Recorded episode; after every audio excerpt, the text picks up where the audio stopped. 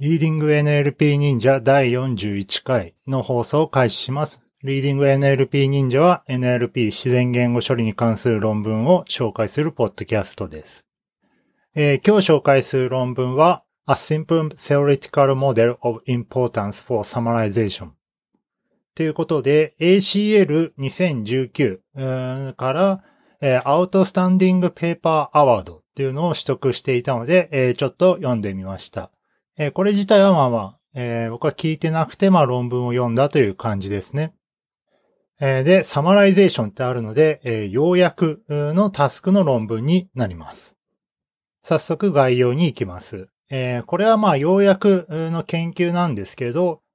まあなんか新しい手法を思いついたというよりは、まあ一度ですね、えー要約というタスクで使われている、まあ指標をちょっとまあ見直して、まあそれをちゃんとモデル化しようみたいな形えで、まあ結構丁寧に、え書け書かれているようななんか論文。ちょっと教科書みたいな論文でした。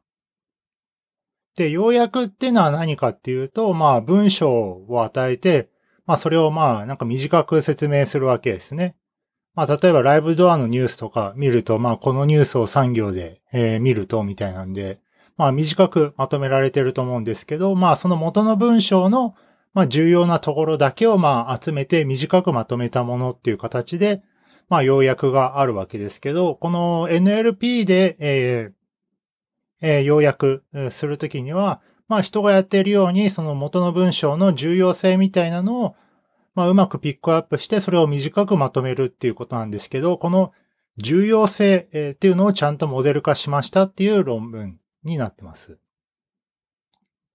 で、重要性って言ってもまあ全然曖昧で、えーどういう、えー特徴というか、えーどういうことに注意するかっていうと、まあこれまでの研究ではまあ直感的に冗長性、関連性、情報量みたいなまあコンセプトに対してまあモデル化をしていたんですけど、まあそれをちゃんと、えーシンプルかつ厳密に定義しようっていうのがこの論文になってます。で、重要性っていうのはこの3つの属性、冗長性、関連性、情報量で表せられるもの、それを統合したものとして、この論文では定義しています。で、この定義したスコアをもとに、まあ、要約を作るのがいいんじゃないかっていう、まあ、道を示すような論文になってました。ちょっとまあ、初めに言い訳をしておくと、えっと、要約の論文はちょっと僕読むの実は初めてで、まあ、あんまり理解していないところがあるのかなっていうのと、まあ、今回の論文が、まあ、まあ、基本的にはその抽象的な、えーレイヤーでまあ設計をして、えーこういう風にまあモデル化しますみたいな、えー論文なので、ちょっとまあ理解が追いついてないところがまああるかもしれませんけど、まあ、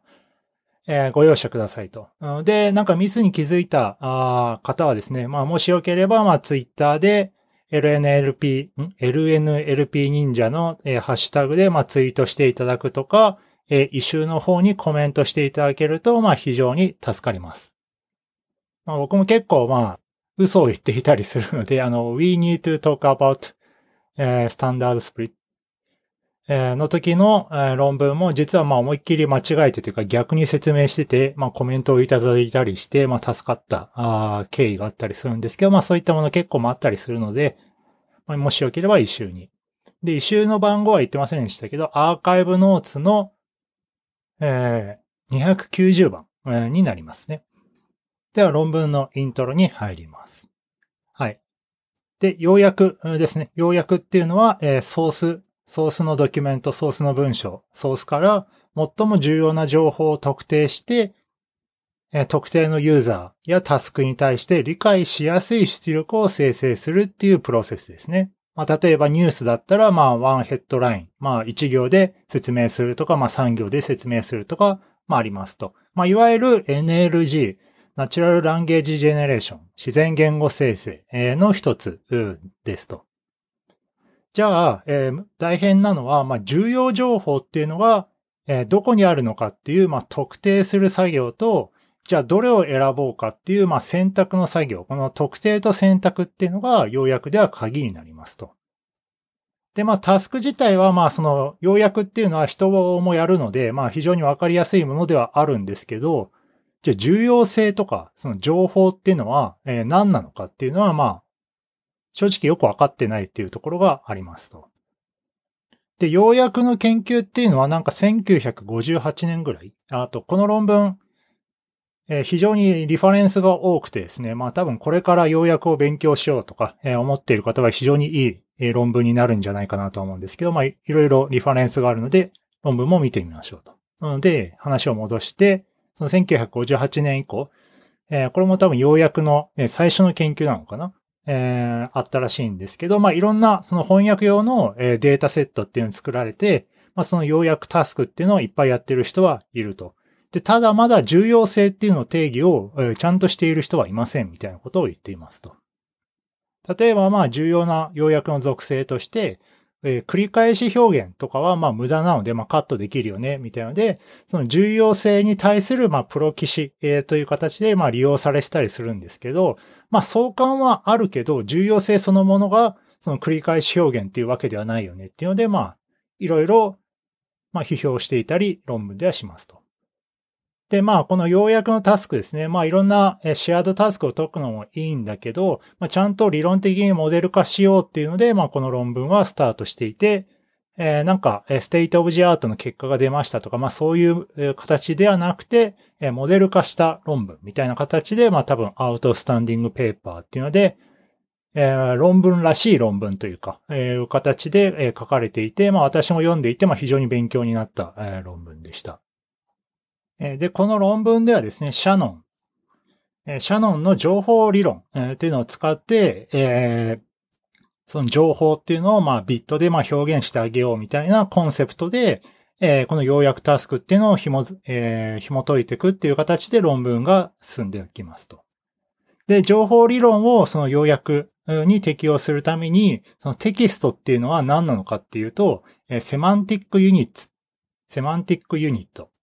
えー、と呼ばれる確率分布で、えー、表現されるっていう、まあ、想定、えー、になっていて、このセマンティックユニットっていうのは、えー、この論文の、まあ、根幹というかコアの部分に当たります。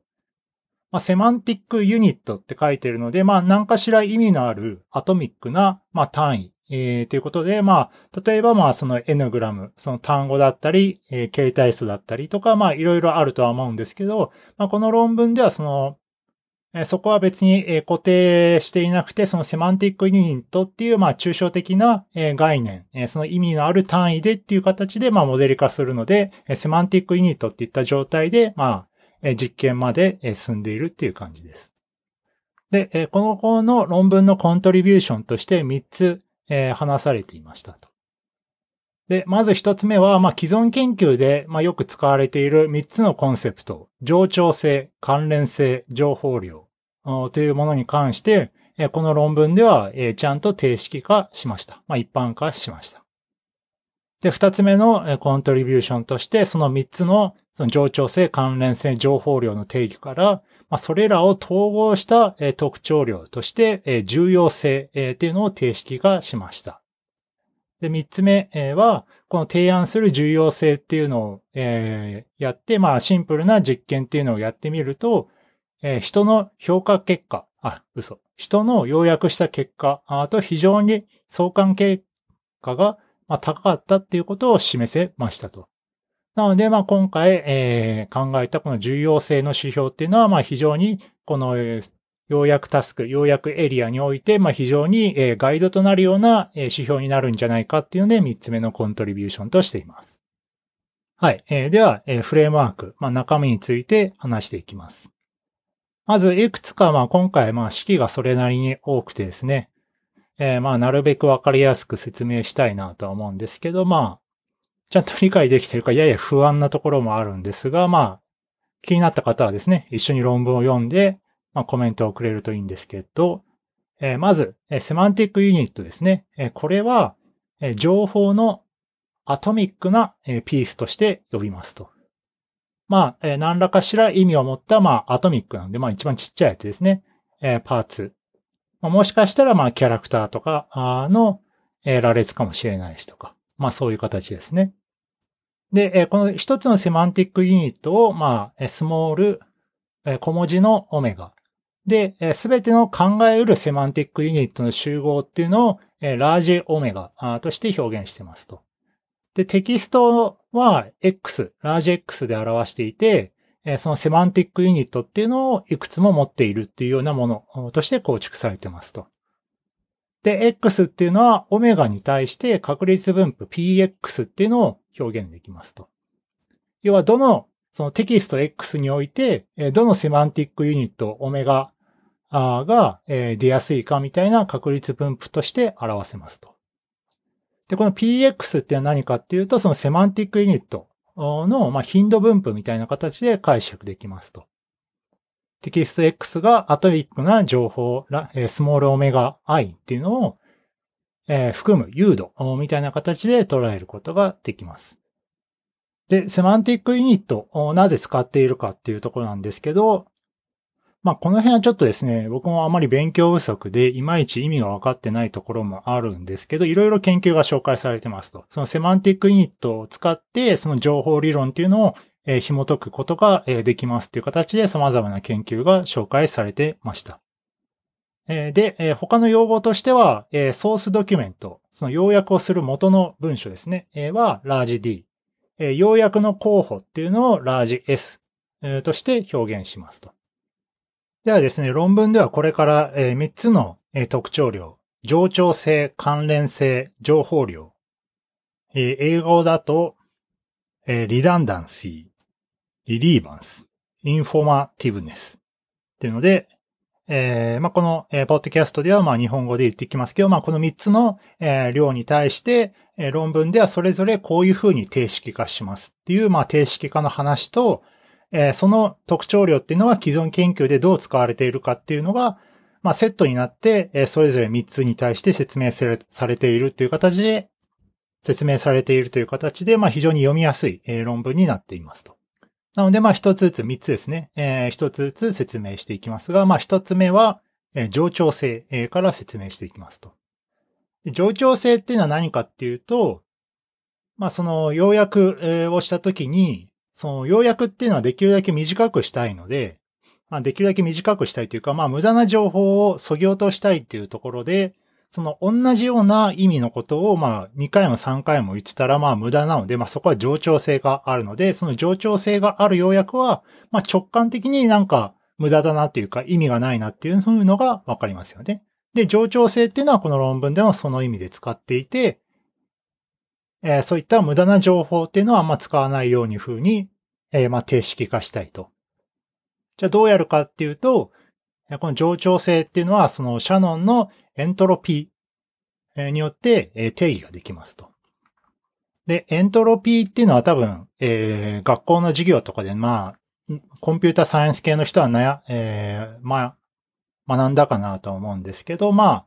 ざっくり言ってしまうと、そのエントロピーが高いっていうのは何かっていうと、まあその予測しにくい何が起こるか、まあわかんないと。逆にまあもうこうするだろうなっていうのが分かれば、その不確実性みたいなのは少ないので、まあエントロピーっていうのはまあ小さくなりますと。で、このエントロピーっていうのを使って、えー、まず、えー、上長性っていうのを表せ、表しているんですけど、それが式1番。えー、エントロピーの S っていうのが、各セマンティックユニット、オメガ i ですね、に対して、その p ログ p、ps オメガの、ログ ps オメガという形で、まあ、掛け算をしたやつをまあ足し合わせた、まあ、エントロピーの式になっておりますと。で、この HS、エントロピーが最大になるときっていうのは、一般的にはその一応分布である場合にそのエントロピーっていうのは最大になりますと。まあ、例えば、まあ、リンゴと、えー、バナナと、えー、スイカがあって、まあ、どれを食べ、えー、食べようかなって思った時に、まあ、リンゴの確率は0.9で、他は0.05、0.05だったら、まあ、大体リンゴを食うなっていうのは、まあ、わかるわけですけど、まあ、それが全部3分の1、3分の1、3分の1みたいな確率だと、まあ、どれを食っても、まあ、おかしくない。えー、まあ、要は、よくわかんないわけですね。えー、という形で、まあ一応分布だとまあそんな形になるので、まあエントロピーっていうのは一般にそういう時に、えー、一応分布の時にまあ最大化なるわけですけど、えー、この論文ではその上長性っていうのがその Hmax。要はすべてのセマンティックユニットが、えー、同様に起こり得る時のエントロピー引く、まあ、先ほどの HS えー、今回のその要約 S に対する、まあ、エントロピーを計算したものを、えー、引き算しているのが式2番。で、hmax っていうのは、す、べ、ての、えー、S とか関係なくすべてのセマンティックユニットに対する、えー、エントロピーになっていて、まあ定数、独立ですっていうことで、その hmax っていうのは式、えー、から、えー、式から外して、そのリダンダンシー、要約 S の上長性っていうのは、マイナス HS で表されますと。で、基本的にはこの上長性なので、まあ、できるだけ小さくしたい値として、この式が定義されています。で、既存研究でこの上長性を使った研究っていうのがまあ紹介されていますと。ただまあちょっとよくわからなかったっていうのがあるのですいませんが、ちょっとスキップさせてください。まあ、基本的にはまあその上長性っていうのはまあ直感的にはわかるので、まあ式がわかんなくてもいいんですけど、まあこの上長性っていうのを、え定義して、まあ後で、えその自分の要約システムを作るときに、この上長性っていうのは、その要約 S の中でそのセマンティックユニット、まあいろいろあるわけですけど、まあそこでまあできるだけ、え少なく、え小さくしたいっていう、え指標だと、え捉えて、え論文を進んでいきます。で、え二つ目、は関連性ですね。で、関連性っていうのは何かっていうと、そのオリジナルのソース D と、要約結果 S、これが、まあ、関連しているべきですよね。まあ当たり前ですよね。えー、同じことを基本的には書いているわけなので、まあ非常に関連している、情報であるべきですと。で、これはどう定式化できるかっていうと、えー、要約っていうのを、要約 S ですね、えー、を観測すると、そのオリジナルのテキスト、ソース、ーあソースじゃない。あ、ソースですね。えー、に対して、え不確実性が減らせるべきであると書いてますと。まあ、要は要約を見れば、オリジナルのソースに対して、まあ、あんま情報量がないというか、まあ大体分かっているみたいな情報にしたいっていう、えー、形になります。で、これは直感的に合っていて、まあ例えばライブドアの産業ニュースを、産業要約サービスがあると思うんですけど、そのライブドアのその産業のニュース要約を読んだ後に、その本体の記事ですね、を読んだとしても、まあ、基本的に知っていることはそんなに差分が出ないはず。要は最初の産業を読んだらまあ大体分かったみたいな状態にすべきっていう形。まあこれがまあ関連性のところに絡んでいきますと。で、ただし、その要約をするとまあ、えー、何らかの形で情報量を減らす、えー、分だったらまあ短くしないといけないので、何かしら損失があると思うんですけど、その損失っていうのはまあできるだけ少なくしつつ、そのオリジナルのソースえを禁じしてあげようっていうのがこの関連性の難しいところになってきますと。で、これはどう表されるかっていうと、PS と PD を使いますと。要は各セマンティックユニットに対するまあ確率分布で、PS っていうのがえ要約に対する確率分布。え PD っていうのはえオリジナルのソースに対する確率分布。で、どう表すかっていうと、関連性の S と D っていうのは、えー、マイナス CE の S と D。要は何を言ってるかっていうと、クロスエントロピーの形で表せますっていうのが式3番に書いてますと。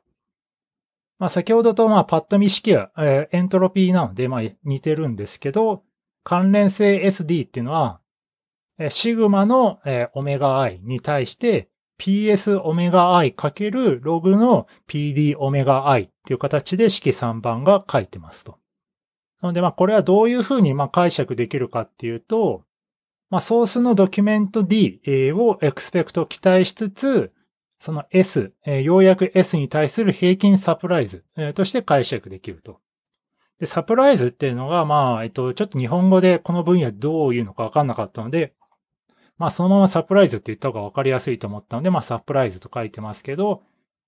要は、その D と S えー、S を見てからその D を見ても、その不確実性っていうのはそんな変わんないというか、その情報量的にはあんま変わんないはずなので、えー、まあそういったところを定式化しているっていう形。要は、そのソースの、えー、ようやく S を見た後に、えー、ソースの D を見たときに、サプライズが少ない。要はあんまり驚かないっていうのは、それは何かっていうと、実はいい意味で、その、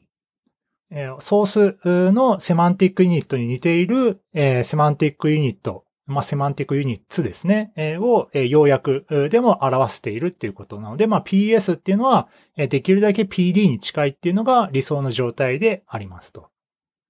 で、えー、これはさらにですね、えっ、ー、と、先ほどの冗長性、えー、と一緒に表せるっていうふうに書いていて、KL ダイバージェンス、えー、2つの確率分布の近さですね、えー、を、えー、計算する式、えー、で式4番に書いてるんですけど、えー、ケールダイバージェンスの S と D っていうのは何かっていうと、クロスエントロピーの S と D、えー、関連性ですね。えー、引く、まあ、先ほどの、えー、関連性のエントロピーの、まあ、引き算みたいな形で表されてますと。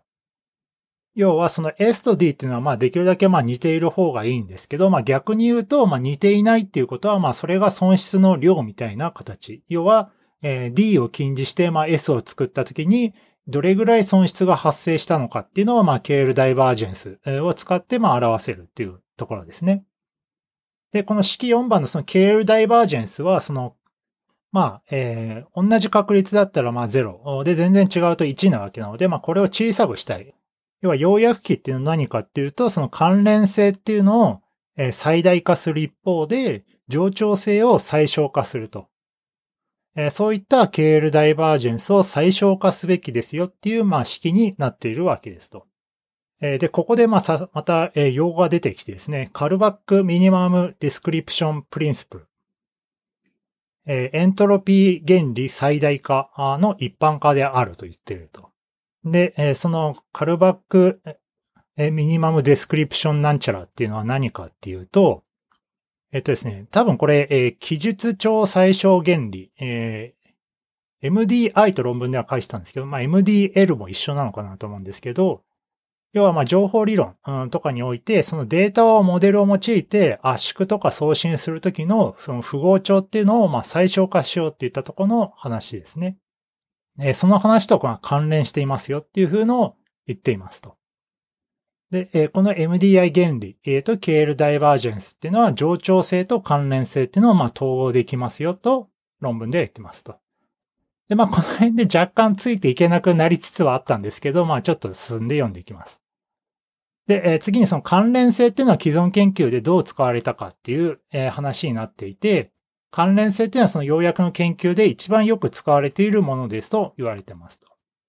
で、多くの教師なしシステム、要約システムでは関連性をモデル化しているらしいです。じゃあどうやるかっていうと、まあトピックモデルとかを使って、まあそのソースで頻繁なトピックを抽出するトピカルフリークエンシー。そのどのトピックがま多く出やすいかみたいなのをまやって、その要約を作るっていう話が多いみたいです。まあここでもいろいろ論文ですね、えー、が紹介されているので、まあ気になる方は見てみてください。で、えー、まあ、既存の研究でそのトピックっていうのは何かっていうと、まあ、単語とか N グラム、えー、文とかをまあ、組み合わせてまあ、得られるようなもので、まあ、ヒューリスティックにまあ、フリークエントトピックス、えー、みたいなのを考えていると。で、この考えは、えー、クロスエントロピーでまあ、定式ができますよっていうことを言っていて、そのソースのドキュメントに関する、まあ、クロスエントロピーを最小化する要約っていうのは何かっていうと、ソースで、えー、品質するトピックっていうのを抽出しているような論文っていうので、まあ実はこの論文と言ってること同じだよみたいなことが書かれてます。では最後三つ目、情報量ですね、えー、に話しますと。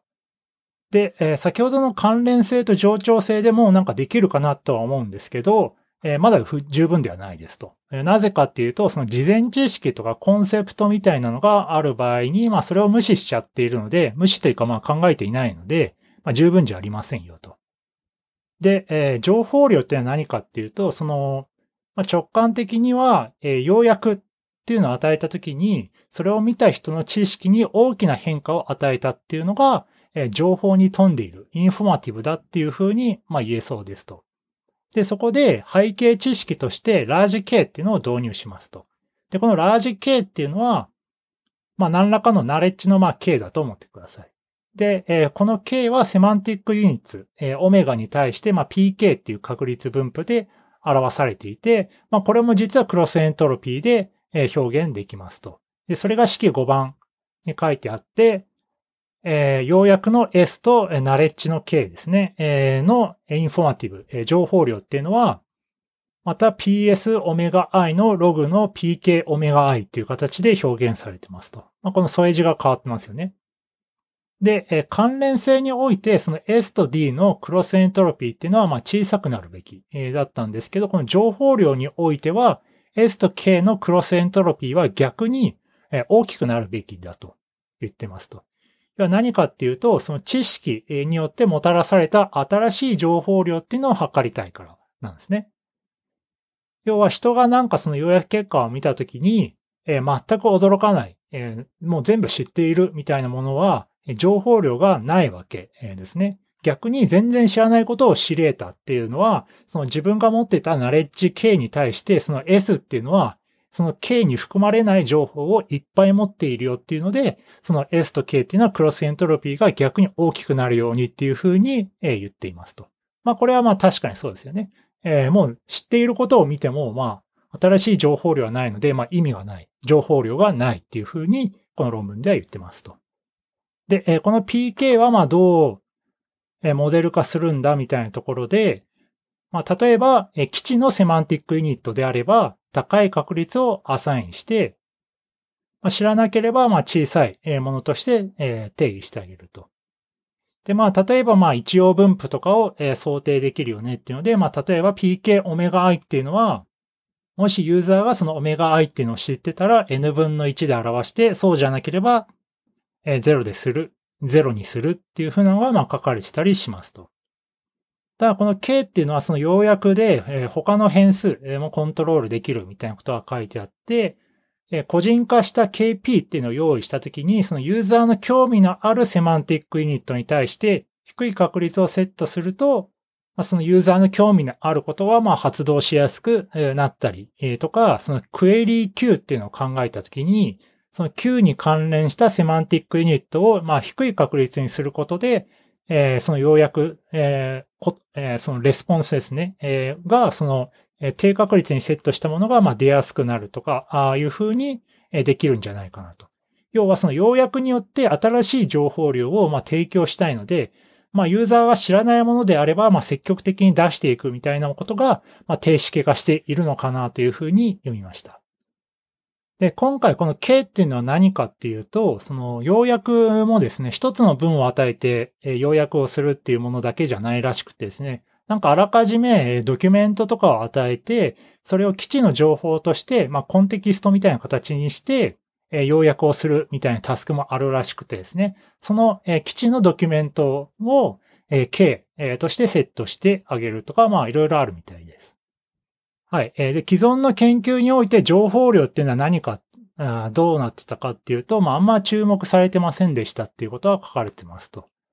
で、ただまあ似たような形で、えー、似たようなアイデアかな？あで、例えばストップワードを特定するっていうのは、まあ大事なので、まあ TF-IDF を使いますみたいな話があったりすると思うんですけど、まあこの TF-IDF もですね、まああらかじめドキュメントを与えられて、そのストップワードみたいなやつは、まあ無視することが、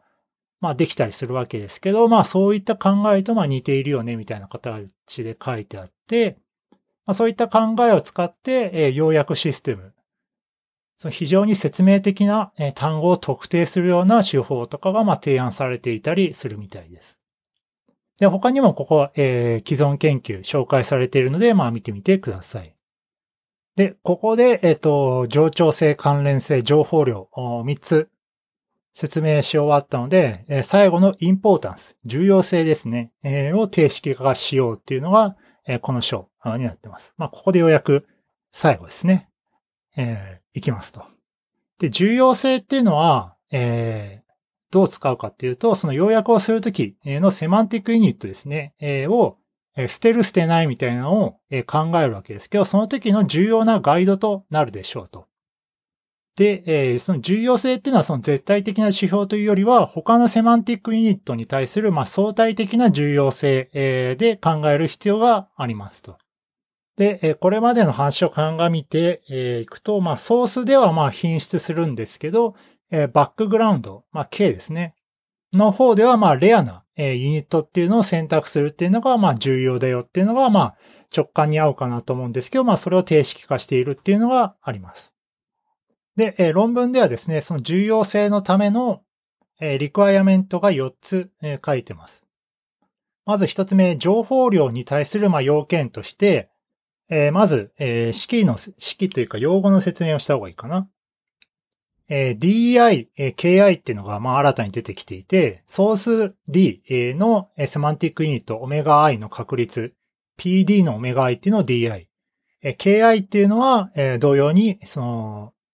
ナレッジの方ですね。えー、K に対する、えー、オメガ I、えー、というふうに定義していて、そのユニットのオメガ I の重要性っていうのは、えー、ファンクションの DI、KI で、えー、表されるっていうふうに書いてますと。で、この、関数の要件が4つ書いてるんですけど、まあ1つ目は、情報量の要件になっていて、もし、2つのセマンティックニットが、ソースで等しい場合、要は DI と DJ が等しいような場合、かつ、KI が KJ よりも大きい場合は、その I と J、どちらの重要性が高いかっていうと、その K、K ですね、えー、が小さい方、要は K がまあレアな方をまあ選ぶっていう形で、まあ情報量が多い、まだあんまり知らない方の、えー、オメガっていうのをまあ採用するっていうのがこの一つ目の要件。えー、同様に、えー、関連性に関しても、えー、同じような条件、えー、リクエアメントが書かれてますと。で、他はまあ加算性っていうので、え D と K がまそれぞれ別々にま足し算、できますよっていうのはまシャノンの理論からま書いていたり、その F っていうのはま確率分布にしたいので、えサメーション取るとまあ1になりますよみたいなことは書いてますと。で、えここから定理が得られますっていうので、式、え6番、7番っていうのが得られていて、え P の K 分の D、セマンティックユニットオメガ I の重要性である P の K 分の D っていうのは C 分の1の KI ベータ乗分の DI アルファ乗になりますと。まあ、いや、えー、また、えー、言葉で言うのはあんま良くないんですけど、まあ、えー、C っていうのはまあ、えー、正規加工なので、まあちょっと無視して、えー、アルファベータっていうのもその関連性と、えー、情報量に対するえー、まあ、えー、強さパラメータみたいなので、まあ無視すると、まあ実際は、えー、KI 分の DI っていう風になってますと。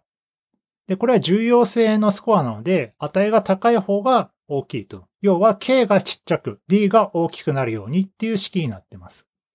まあこれはさっき言ったことと実は同じで、えー、ソースドキュメント D に対するセマンティックニット、まあ大きい方がいいわけですと。で、それに対してのナレッジ系っていうのは小さい方が情報量が多いので、これはちっちゃくなるべき。っていうので、まあ重要性っていうのは、この K 分の D で表されるよっていうのは、もう式6番、7番に書いてます。まあ、パッと見すごい難しそうなんですけど、まあ確かにまあ、なんとなく直感に合うような式になっているっていうのがわかります。で、ようやくスコア関数っていうのが出てきていて、そのようやく候補っていうのは、その先ほどの P の K 分の D、え、相対重要性ですね。セマンティックユニットの相対重要性をエンコードする P の K 分の D っていうのを禁じする必要がありますと。で、さらに、要約っていうのは冗長性がないようにすべきですと。っていうので、まあ、式8番が出てきていて、え、その最適な要約 S アスターっていうのは、argmax の θi。その各候補に対するものの一番いいやつを選ぶと。で、えこれは何かっていうと、arg min の KL ダイバージェンスの S と P の K 分の D、P の K 分の D になっています。要はま答えの要約と、その P の K 分の D の KL ダイバージェンスを最小化しようっていう式になってますと。で、えこの最、先ほど θi ってまいきなり言っちゃいましたけど、これは何かっていうと、まこの KL ダイバージェンスその、リファレンスの S と P の K 分の D の KL ダイバージェンスを、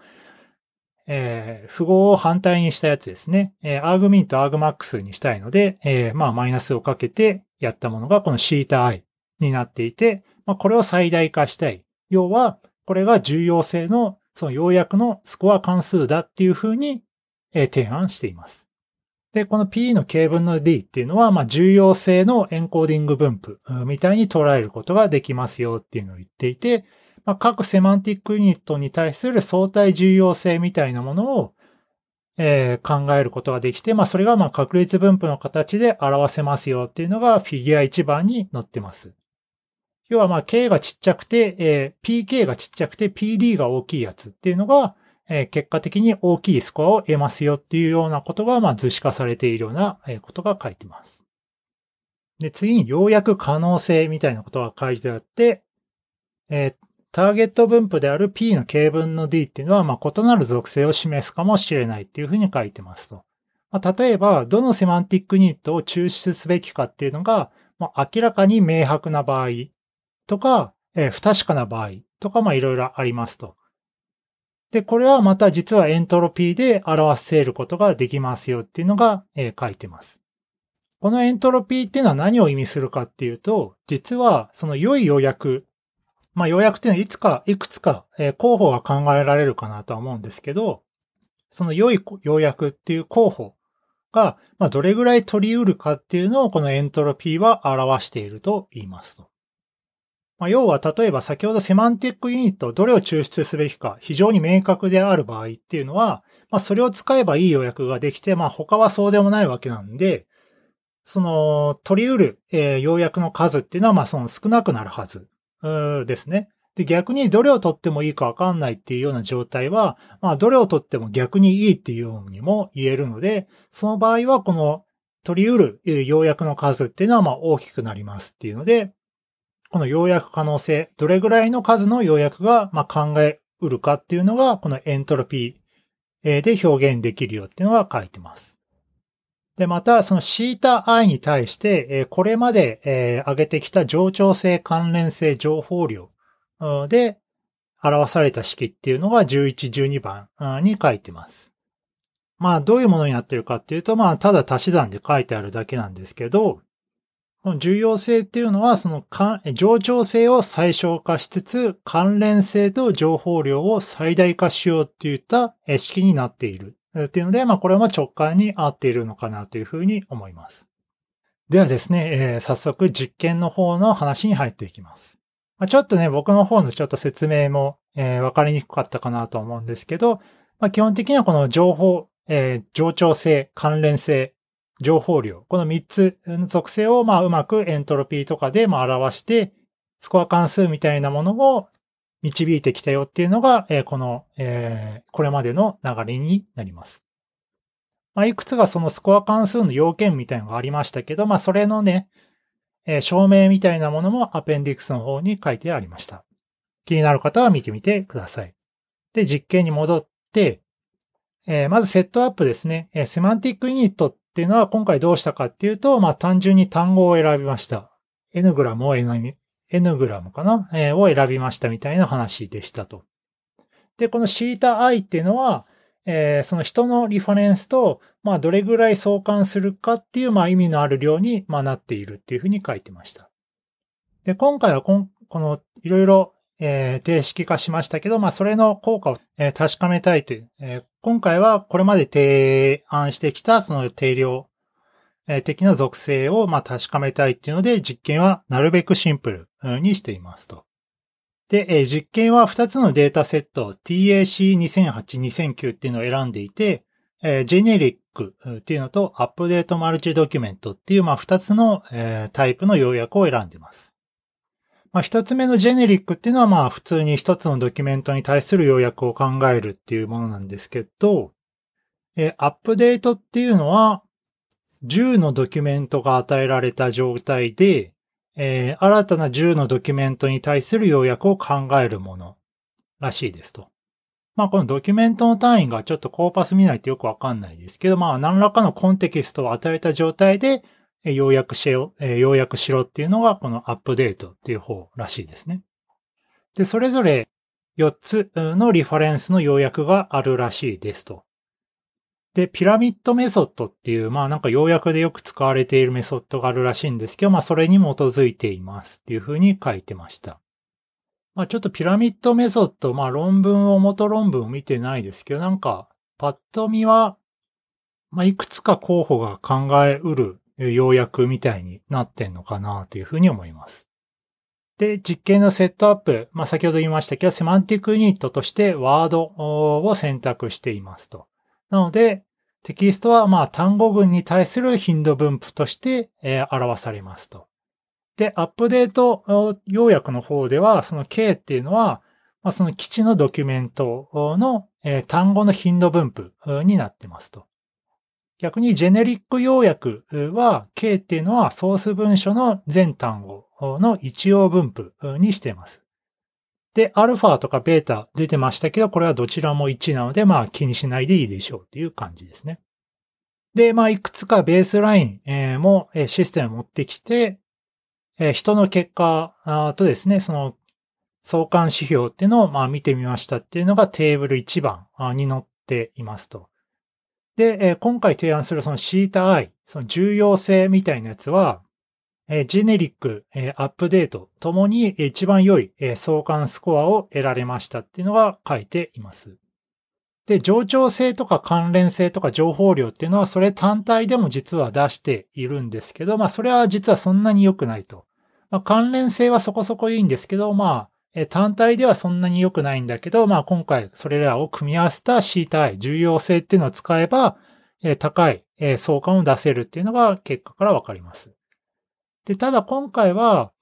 そのセマンティックユニットに対して、え、N, N グラムを使ったり、え、K は基地文書の単語分布、みたいな形で非常に簡略化しているので、まあ、結果は注意深注意深く、結果は注意深く見る必要がありますっていうのが、まあ、えー、一応注意で書いてました。まあ、ただ、まあ、それでも結果は良かったねっていうふうに、まあ、書いてますね。で、アペンディックスの方にそのリファレンスと、えー、今回の重要性に対するその各単語のま分布が書いてるんですけど、まあなんとなくまあ似たような分布が取れているかなというふうに見えます。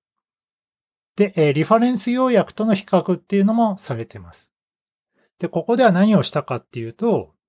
システム要約と人のリファレンス要約を θi でスコア付けして、2社間で差がないか t テストしたっていうふうに書いてましたと。で、今回のこの θi を使うと、そのリファレンス要約っていうのはシステムの要約、その自動要約よりもかなり優位にスコアが高いっていうのが分かりましたと。いや、この θi を使うことによって、その人の要約がいかに優れているのかっていうのを示せましたと。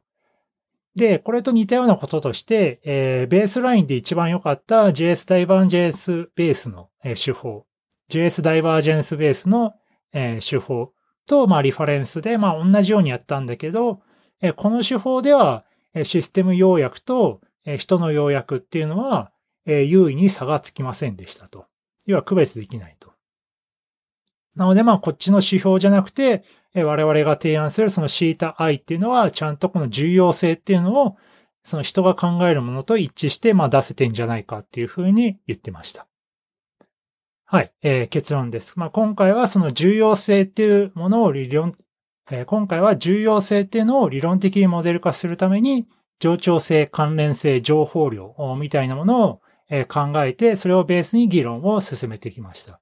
で、この重要性っていうのは、まあ、どの情報を捨てるかっていう、まあ、ガイド指標にもなっていまして、まあ、今回提案した手法っていうのは、既存研究で、まあ直感的に行われてきた特徴量っていうのをちゃんと一般化したものですよっていうふうに言ってますと。で、また実験ではそのセマンティックユニットと背景知識っていうのをシンプルに設定してましたけど、まあ本来はまあもっと自由なパラメーターなので、まあそれをどう選択するのかっていうのはまあ今後の研究に残したい。まあこれを使ってまあいろいろ考えてねっていうふうに、え終わっていました。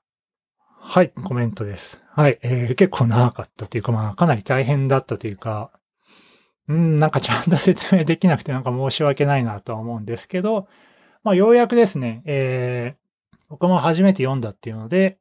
まあ、なかなか面白そうなところっていうか、まあ、この論文も、まあ、難しいは難しいんですけど、まあ、ちゃんと説明しているなっていう雰囲気が、まあ、非常に取れてですね、まあ、非常に勉強になって、えー、良かったですという感じですね。で、まあ、その要約で使われている、そう、冗長性とか関連性とか情報量とか、あまあこんな感じで定式化するんだっていうのは、まあその直感的な、え考え方と、まあ合っているっていうのが、まああったので、まあ非常に説得力のあるものになったかなと思います。で、また一応実験でもその人のリファレンスとまあ相関がまあ一番高かった。まあそれでもまあまだ全然低いと思うんですけど、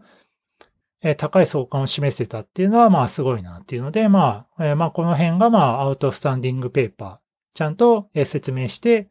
非常にシンプルにその抽象的なその要約の方向性みたいなものを示せている論文っていうので、まあ評価されたのかなと思います。はい。今日紹介した論文は、A Simple Theoretical Model of Importance for Summarization っていうので、要約の、まあ、モデル化の話をしました。